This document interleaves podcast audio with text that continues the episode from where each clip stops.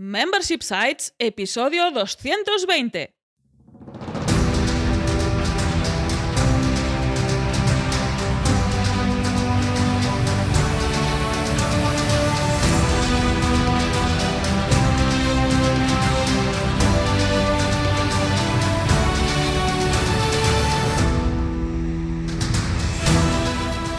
Buenos días, ¿qué tal? ¿Cómo estás? Bienvenida y bienvenido a Membership Sites, el podcast en el que compartimos contigo todo lo que sabemos sobre membership sites, ingresos recurrentes y negocios de suscripción. Tras el micro, servido desde ustedes Jordi García Cudina. Hola, ¿qué tal? Y Rosa Suñé Barniol, cofundadores de Bicicleta Studio, nuestro estudio online de diseño y desarrollo WordPress especializado en membership sites. Buenos días, Jordi, ¿qué tal? ¿Cómo estás? Aquí estamos, encantado de la vida, un martes más, prestos y dispuestos a resolver consultas, ¿eh? a resolver dudas con esta sesión de preguntas y respuestas, así que vamos al lío. Exactamente. En este episodio 220 de Membership Sites haremos la quinta sesión de preguntas y respuestas atendiendo a vuestras dudas sobre sitios de membresía. Pero antes recuerda que en Bicicleta Studio somos especialistas en Membership Sites. Por eso te ayudamos a conseguir ingresos recurrentes creando la web de tu negocio de membresía para que viva realmente de aquello que te apasiona. Entra en bicicleta.studio y cuéntanos tu proyecto. Juntos haremos realidad tu membership site. Y ahora sí, ya prestos y dispuestos, nos metemos con el tema de la semana y hoy haremos esta quinta sesión de preguntas y respuestas atendiendo a vuestras dudas sobre sitios de membresía. Recordad que podéis hacernos llegar estas preguntas, estas dudas, para que podamos resolver en este podcast en bicicleta.studio barra preguntas. Hemos dedicado aquí un formulario exclusivo para que lleguen directas estas preguntas a estos episodios y las podamos resolver aquí todos juntos. Así que si quieres, vamos a por la primera pregunta, Jordi. Vamos allá, vamos al lío con la primera pregunta. A ver cuántas podemos resolver en un episodio cortito ¿eh? y así podemos ayudar al máximo número de personas. Vamos con la primera pregunta que nos la hace Marta. Nos dice, hola, estoy haciendo una web de membresía con Restrict Content y he estado leyendo los artículos que tenéis de este plugin, que por cierto, felicidades porque son geniales. Muchas gracias. Gracias. Mm. Pero tengo una duda. Estoy utilizando Elementor, madre mía, la palabra maldita, Elementor Pro, en este caso, para maquetar las páginas. ¿Sabéis cómo puedo restringir según nivel de membresía solo partes del contenido utilizando Elementor? Páginas completas es fácil ya veo que se ha instalado la opción en la página, pero me gustaría ocultar, por ejemplo, vídeos. Muchísimas gracias por vuestro tiempo, nos dice Marta. Bueno, pues desde aquí, Marta, lo primero es que nosotros Elementor Pro usarlo no lo usamos, porque no somos muy fans de estos uh, constructores visuales, y menos ahora que WordPress se ha puesto las pilas y tenemos unos editores, el editor de bloques, con unos bloques estupendos y fantásticos que nos permiten maquetar estas páginas sin tener mucho conocimiento sobre código ni sobre nada. O sea que es muy fácil maquetarlo con el mismo editor de bloques. Con Elementor Pro, ¿cómo hacer esta restricción parcial de contenido? Que es lo que nos plantea Marta. Pues ahí tendrías que estudiar si te permite meter algún shortcode de alguna forma que yo desconozco porque no he usado Elementor, la verdad, no lo tengo, no, no lo conozco, no puedo orientar en ese sentido, pero la pista sería esta, ¿no? Como comentas, sí que la restricción completa sí que se puede hacer, supongo que por la configuración de cada una de las páginas o entradas, pues revisar si puedes meter el shortcode de restricción de alguna forma dentro de Elementor Pro. Y casi que te diría animarte a que te pases al editor de bloques, que es fantástico, estupendo, pesa menos y no tenemos este este efecto locking que sí genera, uh, genera Elementor Pro. O sea que espero que te sea al menos esta pista de, de dónde encontrar este hueco para meter el shortcode del plugin, en este caso Restrict Content Pro, de la restricción, restricción parcial, pues ver cómo puedes meterlo por ahí. Mm. Sí, totalmente. Y además es que es lo que decimos siempre en el podcast, ¿no? Los maquetadores están muy bien para maquetar cuando no somos programadores o cuando no sabemos código, pero no es necesario utilizarlos. Ahora tenemos el editor de WordPress, el editor de bloques, que funciona súper bien, no da ningún tipo de problema y sobre todo no genera efecto locking. ¿Qué va a pasar cuando Marta, si un día decide eliminar Elementor? Pues que le va a desaparecer el contenido. Con lo cual, eso es un gran, gran, gravísimo problema que existe hoy en día con los maquetadores visuales y que evidentemente no pasa con el propio editor de WordPress, el editor de bloques, porque es nativo, porque viene con WordPress, con lo cual, desde un punto de vista también, no solamente de locking, desde el punto de vista de eficiencia y rendimiento de la página, es muy, muy, mucho más interesante. en este caso, para efectuar restricción parcial, que es lo que estamos hablando, es lo que dice eh, Rosa. Eh, shortcodes, con shortcodes directamente de restricción, eh, que envuelvan o que hagan una especie de bocadillo sobre el vídeo, por ejemplo, va a ser mucho más fácil. Con lo cual, esta sería nuestra recomendación en este caso. En este caso, añadir que puedes revisar la documentación del propio Pro que te cuentan exactamente cómo situar estos shortcodes y cómo hacer esta restricción parcial. Está en inglés, pero bueno, está muy bien explicada. También revisar, en este caso, nuestros vídeos, nuestros videotutoriales, porque allí también está explicado. O sea que esperemos que, puedas restringir de forma parcial estos vídeos y encuentres cómo hacerlo con Elementor y si no, pasarte a editor de bloques, que es fantástico. Nos vamos a la segunda pregunta, Jordi. Vamos allá. En este caso, Altea nos pregunta. Hola Jordi, he utilizado el plugin para crear contenidos personalizados, pero no salen en la página del archivo de blog. He visto que en vuestra web sí salen todos. ¿Cómo puedo hacerlo para que se vean los nuevos contenidos junto con los posts? Gracias por tu ayuda, como comentaba Altea. Pues puedes hacerlo por código. Y hasta aquí esta pregunta pasamos a la siguiente. No, no, no, vamos a, vamos a, un poco más. Desarrolla un poco más, como nos decían en el instituto, desarrollame un poco la respuesta. Por defecto, sí, eso es algo que se puede hacer por código. Es decir, en este caso, Alter nos está hablando del plugin de crear contenido personalizado.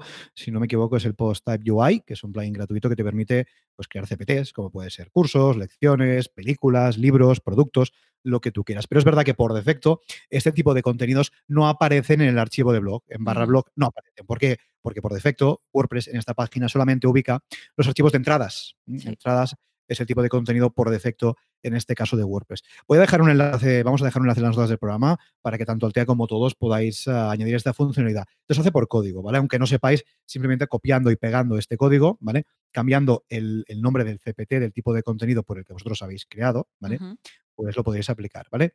Ah, si no tenéis mucha idea, no os sentís muy cómodos trabajando por código, para que no tengáis que meteros a través de FTP en el archivo functions de vuestro theme o creando un plugin personalizado, lo que podéis hacer es utilizar un, plugin que se llama Code Snippets o fragmentos de texto en, castellano, lo instaláis y dentro de este plugin podéis meter fragmentos de código. ¿Vale? Entonces va a ser mucho más fácil porque no tenéis que meteros en los archivos del servidor para poder efectuar este, esta operación. Yo digo, esto en este caso no hay más que efectuarlo por código, ¿vale? Pero también es verdad que si tenéis este plugin Code Snippets, cuando algún día tengáis que meter más funcionalidades a vuestra web que solamente pueden ser añadidas por código, no os vais a tener que meter en los archivos del, del theme. Que digo, que en realidad es lo más recomendable, porque si pasara algo con este plugin y la web quedara inutilizada, no podríais acceder al backend. En cambio, si lo hacéis directamente por FTP, sí. Pero como digo, como no todo el mundo tiene esos conocimientos, utilizando el plugin Code Snippets, snippets de código, y copiando el shortcode, perdón, y copiando el snippet de código que os dejamos también en las notas, en ese enlace, podrás en este caso, Altea, conseguir que las ah, entradas de tu CPT, de tu custom post type, también te aparezcan en la página de blog. Así que esta sería la respuesta para este tema. Vamos pues por la tercera pregunta, bueno, que son varias. son varias preguntas. Sí, ya veo. La ¿eh? tercera pregunta es un poco. Mm, es hay preguntas. Entonces, si te parece, Rosa, te voy a leer una y luego otra y luego otra, ¿vale? Perfecto, Para fantástico. de forma más ordenada. La siguiente pregunta nos la hace Miguel Ángel y nos dice lo siguiente. Hola, gracias por el artículo donde se explica todo muy bien. Tengo dos preguntas por si me pueden responder. Vamos a la primera. ¿eh? ¿Cómo hacer lo que se Vamos a intentar leerlo lo mejor posible. ¿Cómo hacer lo que se muestra en esta misma página? Es decir, que haya un texto que solo esté restringido el vídeo para los suscriptores. Estamos hablando, para poner en contexto, de restricción parcial de contenido con cualquier plugin de membresía.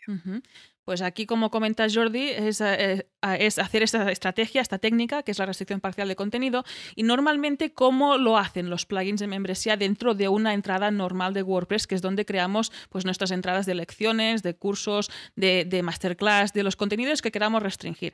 Pues por shortcodes, que es lo que comentaba y respondía en la primera pregunta. En este caso es revisar eh, cuál es tu plugin de membresía, si es Restrict Content Pro, si es Paid Memberships Pro, si es WooCommerce Memberships, el que estés utilizando, revisar cuál es el shortcode para restringir este contenido y meterlo dentro de la entrada, dentro de un, de un shortcode. En este caso, si estás usando el editor de, código de bloques de, nativo de WordPress, está el shortcode. Buscas el bloque shortcode y ahí pegas este, este shortcode de restricción. Estos shortcodes se pueden eh, configurar bastante y personalizar bastante. ¿A qué me refiero? Pues puedes decir exactamente a qué nivel de membresía pertenece este contenido y que solo lo vea a ese nivel de membresía. Ahí te animaría a revisar pues esta documentación de cada uno de los plugins, porque hoy estamos haciendo una respuesta un poco genérica ¿no? de esta restricción parcial de contenido, y ver qué puedes hacer, ¿no? qué, qué, idea, de, qué idea de nivel de membresía meter dentro. Bueno, ir personalizando el shortcode. Pero en resumen, La restricción, restricción parcial de contenido es a, a introducirla dentro de la entrada donde estés creando tu contenido. En este caso, si quieres restringir un vídeo, pues sería escribir el texto que tú quieras, meter el shortcode de abrir esta restricción, poner la URL del vídeo o el embed del vídeo dentro y cerrar esta restricción con el shortcode de cerrar. Eh, en este caso, cada shortcode será distinto para cada plugin de membresía. Es hacer este sándwich de restricción que comentamos con nuestros clientes cuando hacemos las formaciones, ¿no? Para que se entienda. Es abrir la restricción, meter el contenido premium dentro y cerrar la restricción. ¿De acuerdo? Vamos a la segunda subpregunta. Y en, y en, este caso, importante, por cierto, el concepto de bloque reutilizable, ¿verdad? Sí. Que lo venimos Ah. usando mucho con nuestros clientes y creo que puede ser interesante explicarlo para que lo podáis aprovechar. Pues si queréis, sí, aprovecho para explicarlo aquí. En nuestro caso utilizamos el- la función de bloque reutilizable. ¿Por qué? Porque precisamente si tú introduces esta abrir restricción dentro de un bloque reutilizable, lo puedes editar de forma masiva en un futuro. Esto es muy útil si, por ejemplo, en un futuro quieres añadir un nuevo nivel de suscripción al que tendrá acceso a este contenido que estás poniendo ahí dentro. ¿no? Y así evitarás entrar entrada por entrada, ir editando, ir añadiendo esta ID de este nivel de membresía. Si creas Sí. un bloque reutilizable, te permite ah, editar al mismo tiempo todos los bloques que estén que hayan usado este mismo bloque. ¿no? Yo, por ejemplo, utilizo pues abrir restricción del membership tal o abrir restricción del nivel tal. Y así lo tienes preparado para editar de forma masiva en un futuro. A nosotros nos ahorra mucho tiempo. Yo creo que es una buena práctica y a tenerlo en cuenta, ¿no? En este sentido. Sí. Y esto funciona eh, para cualquier plugin Sí, de sí. membresía. El. Con lo concepto cual, de bloque va a ser reutilizable eh, funciona para cualquier, porque al final Totalmente. estás introduciendo un shortcode dentro Sí, y sí. haces, al abrir este bloque y editarlo, pues editan todos.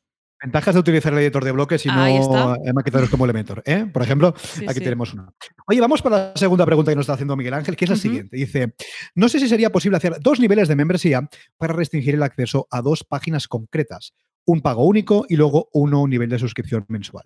Pero lo que quiero es que los dos productos sean independientes, ya que la idea es que sean cursos online en vídeo y los usuarios puedan comprar uno u otro de forma independiente y luego está, por otro lado, la suscripción.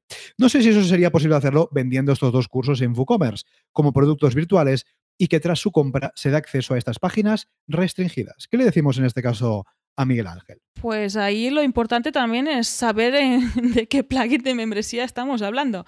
Eh, en este caso está hablando de WooCommerce, pues sería utilizar los productos de WooCommerce para crear este, este curso de venta individual. Ahí incluso te añadiría que podrías incluir Sensei. Sensei es gratuito, lo puedes Por tener ahí dentro y venderlo pues con eh, WooCommerce Paid Courses también de forma independiente. Y si no, si quieres Claro. aprovechar el plugin de membresía, en este caso si tienes el membership y el subscriptions, que es el combo que te hace la restricción de contenido, que sería memberships, y el subscriptions, el pago recurrente, lo podrías vender pues en- creando un nivel de membresía de venta única, ¿no? De un solo pago, sin que haya esta recurrencia. En este caso, en WooCommerce hay que tener en cuenta que existen dos conceptos, el de producto Sí, y luego está el del nivel de membresía. Exacto. Entonces, lo que se puede hacer, por ejemplo, es crear un producto, por ejemplo, producto, curso de cada uno, de pago único, por ejemplo, ¿vale? Y eso asociarlo a un nivel de membresía que no sea recurrente, es decir, que no aplique ningún tipo de suscripción. Y por el otro lado está el producto membresía y luego está el nivel de suscripción membresía, que ese va a ser recurrente. O sea, al final, en este caso, en los plugins como por ejemplo WooCommerce o EDD, tenemos dos conceptos, producto y nivel de membresía. sí, En cambio, los plugins nativos de, de restricción de contenido de pago recurrente, como por ejemplo puede ser Restrict Content Pro o Paid Memberships Pro, no existe el concepto de producto, existe Exacto. solamente el concepto de nivel de membresía. Pero como en este caso nos está comentando Miguel Ángel que trabaja con WooCommerce, que es un plugin de e-commerce originalmente, igual que DD es un plugin de e-commerce también, existen los dos conceptos, porque tú puedes vender producto recurrente y producto no recurrente, ¿vale? Con lo cual, en este caso sería lo que dice Rosa, trabajar con el producto y luego asignarle un nivel de suscripción, ya sea recurrente o no. Y antes, sí, antes, perdona, antes de acabar, ah, ¿cómo restringir estas páginas? Pues como comentábamos en las dos anteriores preguntas, en este caso en la restricción parcial o total del contenido Claro. de esta página, según el ID de este producto que hayas creado, de este nivel que hayas creado. Y ahí puedes personalizar tanto como tú quieras. Ahí te invito a que revises la documentación de WooCommerce, que es muy extensa. Ahí puedes ver todos los shortcodes y cómo puedes configurarlos y personalizarlos para que cada persona, cada usuario, cada cliente tenga acceso a lo que tenga que tener acceso en este caso, ¿no? Si solo quieres que accedan a su curso individual, pues que tengan acceso a esto y no tengan acceso a la membresía y al revés. O sea, hay que revisar e ir jugando con estos shortcodes metiéndolos dentro del contenido. Totalmente. Pues si quieres, Rosa, pasamos con la siguiente pregunta que me toca responderla a mí. Pues venga. Ah, A ver si aportamos algo de valor. Vamos allá, vamos a esta cuarta pregunta que nos formula Kim, que de hecho es una multipregunta también, pero yo te la leo toda de seguido y tú ya, ya, te apañas y respondes. Sin problema. Vamos allá. Hola, acabo de empezar una membresía para profesionales de la medicina china. Ah, El caso es que quiero añadir otros profesores, otros profesores, pero no tengo ni idea de cómo pagarles los cursos que pongan en mi membresía. En principio, los usuarios pueden ver todo el contenido. Empezamos. ¿Cómo crees que es mejor pagar a estos profesores? ¿Por curso o precio cerrado? por visitante en su curso dentro de la membresía, aquí creo que hay problemas técnicos, o por persona que termine el curso eh, de este profesional. Cualquier idea es bienvenida. Muchas gracias por vuestra respuesta, Kim. Muy bien, muy buena pregunta la de Kim. Me pregunta bastante recurrente también en, eh, cuando trabajamos con negocios de membresía, cuando hacemos formación. Oye, ¿cómo le pago al profesional que me está creando un curso, una lección, una masterclass o lo que sea. Nuestra experiencia, tanto en, propias carnes como con clientes, en este caso, es que la forma más fácil, no digo que sea la más económica ni la más lean, ¿eh? pero la más fácil es pago eh, por curso cerrado, o por lección cerrada, o por masterclass cerrada, o por seminario cerrado, o lo que sea que estén haciendo los profesionales. Para que os hagáis una idea, nosotros, por ejemplo, yo cuando he realizado cursos para otras plataformas o, por ejemplo, desde el estudio cuando hemos realizado masterclass o sesiones en directo para otras plataformas, lo que han hecho es pagarnos esa sesión, ese curso, esa masterclass. Punto. Tanto por curso, tanto por sesión, tanto por masterclass y ya está. Esto es lo más fácil. ¿Por qué? Porque al final quien corre con el riesgo no es el emprendedor. Es decir, quien corre con el riesgo, perdón, no es el invitado. Eh, que tiene que esperar a ver cuántos visitantes va a tener el curso para cobrar. No, es normal que quien corra con el riesgo en este caso sea el emprendedor, sea quien tiene la membresía, ¿no? Tiene sentido. Ya que alguien viene a nuestra casa, vamos a pagarle su trabajo. Otra opción, como dice muy bien Kim, es, por ejemplo, por visitas de su curso o por personas que han terminado el vídeo, por ejemplo. Lo que pasa es que eso, hablando en plata, es un pifostio, porque claro, tendrías que, em, por ejemplo, si lo hacemos por visitas de cada curso, tendrías, por ejemplo, que analizar las visitas completas a todos los vídeos, luego ver cuántas visitas tiene este curso, luego hacer una regla de tres y contar qué porcentaje de visitas eh, respecto a total ha aplicado este curso y luego sobre ese porcentaje darle un porcentaje, pues la mitad o cuando tú quieras, a ese eh, suscriptor, perdón, a ese suscriptor, a ese profesor o a ese invitado en la academia. Esto no se puede automatizar. Esto tenías que extraer tu en Vimeo, mirar las estadísticas mes a mes, hacer tus cálculos es complicado. Y sí que es complicar, ¿no? Sería Rizar el rizo, ¿no? Claro, seguramente sería más económico, posiblemente, pero ¿te merece la pena? No. Bueno, en este caso, Kim nos dice que, está, que acaba de empezar. Con lo cual, bueno, quizás sí te merece la pena, porque todavía quizás no estés monetizando mucho, dedicar un poco de tiempo todos los meses para hacer ese cálculo. Pero es verdad que a que puedas, em, nuestra recomendación es, oye, le pagas tanto, esto es lo que hay y ya es mucho más fácil. Otra opción que podías utilizar para monetizar en este caso, para que tus em, profesores o tus invitados moneticen también el contenido que están creando para ti, es utilizar afiliados, proveer a cada profesor de un enlace de afiliados y que él lo reparte entre su comunidad y le des un porcentaje de cada nueva alta que consigues gracias a él. Lo que pasa es que digo, nosotros, por ejemplo, yo mismo como profesor de otras plataformas o desde el estudio que hemos realizado sesiones para otras plataformas, si eso fuera las condiciones, nosotros no hubiéramos aceptado. Es decir, me vas a dar un enlace de afiliado y a lo mejor si consigo convertir a alguien me llevo un porcentaje. Claro, eso te digo, depende mucho del acuerdo que tú llegues. A lo mejor a tus profesores les compensa. Ya digo, yo si fuera mi caso, yo no lo aceptaría. Yo siempre También, pago cerrado. Pero depende mucho del caso. Ahí yo creo que es añadir que depende de la relación que quieras tener con estos profesores. Si son profesores recurrentes, nunca mejor dicho, pues a lo mejor sí que hay esta relación de afiliado o de tanto por, por per view. Hay una, es como la relación se expande en el tiempo pero si lo que tú quieres es una relación de que es me vendes esta masterclass y yo la imito y, ya está, pues lo mejor es tener un precio cerrado y así tampoco expandimos esta relación más allá de la sesión en concreto que hayamos dedicado ahí dentro. O sea, que yo creo que tienes varias opciones para ofrecer estas sesiones. Totalmente, yo creo que es una buena ah, reflexión, así cada uno puede elegir la opción que mejor le conviene, que más le interesa a su membresía. Vamos a por la quinta pregunta, creo que va a ser la última, para no largaros muchísimo, en esa sesión de preguntas y respuestas. Una pregunta que nos formula Ariel y que la va a responder Rosa. Pregunta muy cortita, muy al grano, pero es algo que hablamos mucho en el podcast y creo que puede ser de interés. Nos preguntaría él, si nos recomiendan PayPal, ¿qué método de pago recomiendan pagos recurrentes? Un saludo nos dice Ariel. En este caso, nosotros siempre recomendamos la pasarela de pago Stripe. Sabemos que no llega a todo el mundo todavía Stripe, por desgracia, porque va muy bien. ¿Y por qué la recomendamos? Pues porque tiene unas comisiones, unos fees muy bajos desde el punto de vista del gestor del membership site. Eh, PayPal los tiene más elevados. Además, eh, yo creo que pagar con tarjeta eh, ya está extendido, o sea, tampoco es una dificultad a la hora de introducir la tarjeta dentro del membership site y porque cada día se le ocurran más. Tienen un dashboard fantástico donde puedes revisar incluso todas las métricas de tu membresía. Y si tienes todo en los pagos centralizados en una sola pasarela de pago, es mucho más fácil pues, observar, analizar estas métricas y tomar decisiones. También así no diversificamos y no dispersamos nuestra atención, que cuando estamos ahí es una tarea más a realizar dentro del membership, ver que los pagos funcionen bien. Eh, también gestionar estas, estas fees, estas comisiones, y es como complicarlo más, tampoco añade mucho valor ¿no? dentro No. de lo- del trabajo que hacemos día a día. Y la verdad es que hay también un aspecto muy importante que es la gestión propia interna del Sí. emprendedor dentro de Stripe. Por ejemplo, Stripe te permite bajar facturas de los Sí. que te cobran. Es decir, la gestión interna es, es muy buena, la usabilidad de la plataforma es muy buena. Dice Rosa, tiene un dashboard cada vez mejor, con lo cual Sí. desde ahí mismo puedes ver un montón de KPIs de tu membresía sin tener que contractar eh, pues Profitwell o Baremetrics. Ujú. Es que la verdad es que está muy bien. Es verdad que no existe Sí. en todos los países, y eso es verdad. Es cierto, Pero sí. si, por ejemplo, te encuentras en Europa o en Estados Unidos, pues es la plataforma. muy que se utiliza. No, y recomendable, no, sí. es que a lo mejor yo estoy en Latinoamérica y no llega. Es verdad, no llega ahí Ujú. Stripe. Ahí te queda la opción de PayPal. Pasa que es verdad que PayPal ahí tiene unos precios eh, carísimos. Otra opción que puedes hacer utilizando Stripe es crear una empresa, por ejemplo, en Estados Unidos, que eso gracias a Stripe lo puedes gestionar, ellos te lo gestionan. Entonces, Ujú. es una sede fiscal en Estados Unidos, ya podías utilizar Stripe. Hay muchas opciones, Ujú. pero es que de verdad Sí. la diferencia entre Stripe y PayPal es muy, muy, muy grande.